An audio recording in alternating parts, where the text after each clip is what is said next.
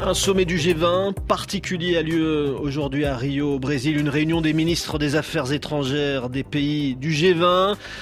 Réunion marquée par les dernières déclarations du président brésilien Lula sur Israël, accusé de se comporter comme Hitler, ce qui a provoqué évidemment un tollé en Israël, une crise diplomatique entre les deux pays.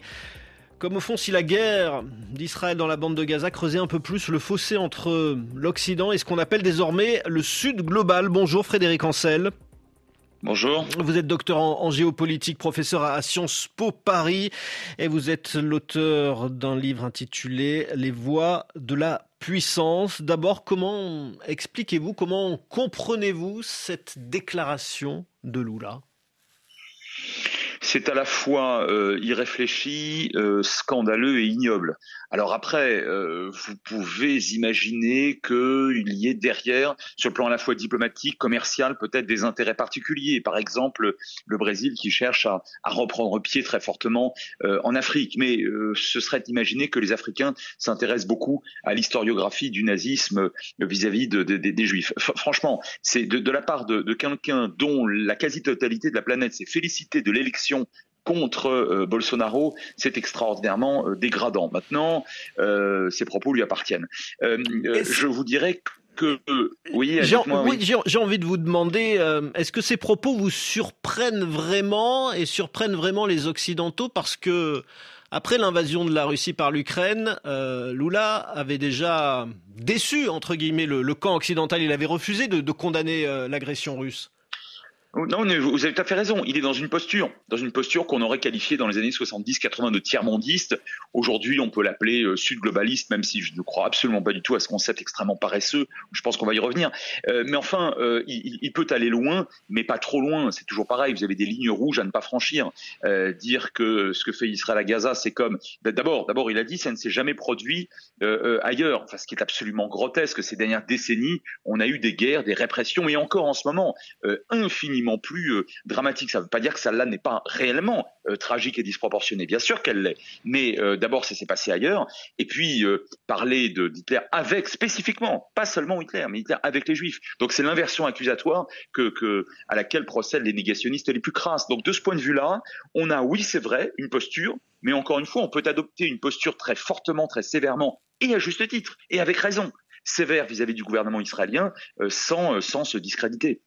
Est-ce que, cela dit, les, le camp, ce qu'on appelle finalement le Sud global, même si euh, vous nous dites que vous n'êtes pas très d'accord avec euh, avec cette cette formule et, ce qu'elle recouvre, est-ce que les les autres pays de la planète hors l'Occident ne considèrent pas qu'il y a finalement dans cette guerre d'Israël dans la bande de Gaza un deux poids deux mesures entre les, les victimes israéliennes et les victimes palestiniennes? Est-ce que l'erreur de l'Occident n'est pas là?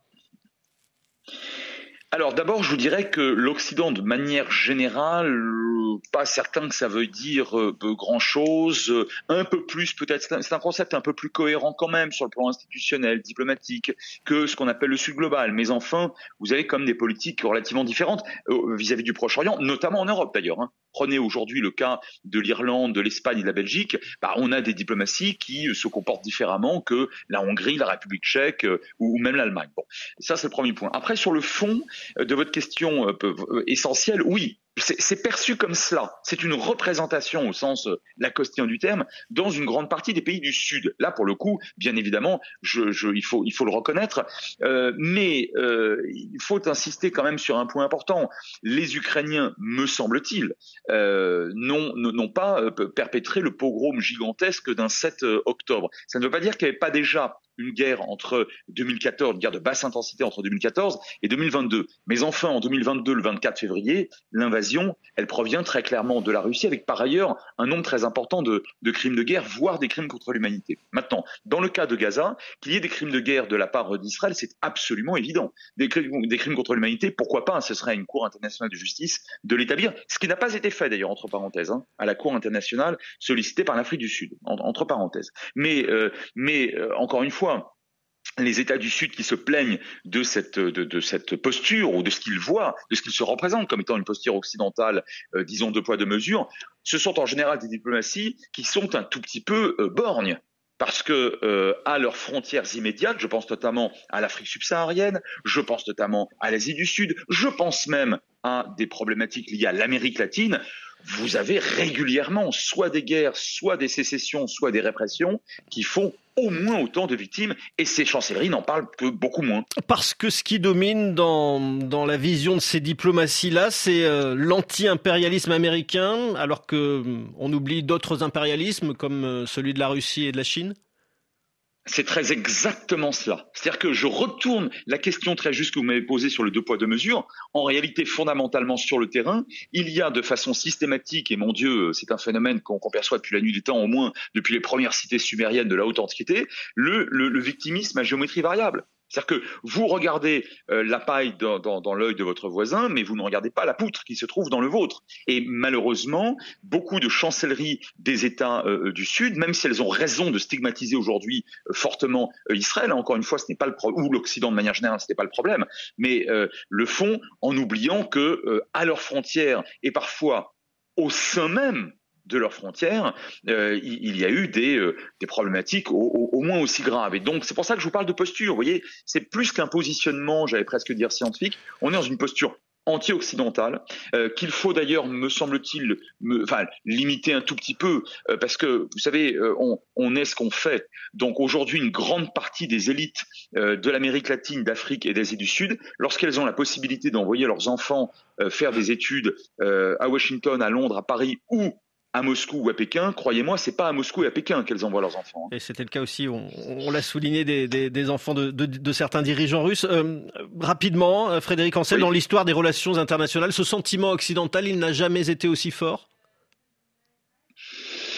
Il a été extrêmement euh, fort, ce sentiment anti-occidental, pendant la guerre froide, au sein des États ou dans les chancelleries et parfois dans les opinions qui se trouvaient du côté pro-soviétique, pour une raison évidente, évidemment, que vos auditeurs vont comprendre tout de suite. Donc je dirais que depuis la chute du mur, oui, je vous rejoins, il n'y a jamais eu autant d'hostilité, en tout cas, la posture d'hostilité vis-à-vis de l'Occident n'a jamais été aussi forte, ça c'est vrai. Merci beaucoup Frédéric Ancel d'avoir répondu aux questions de la RFI Midi, docteur en, géopolitique, professeur à, à Sciences Po Paris.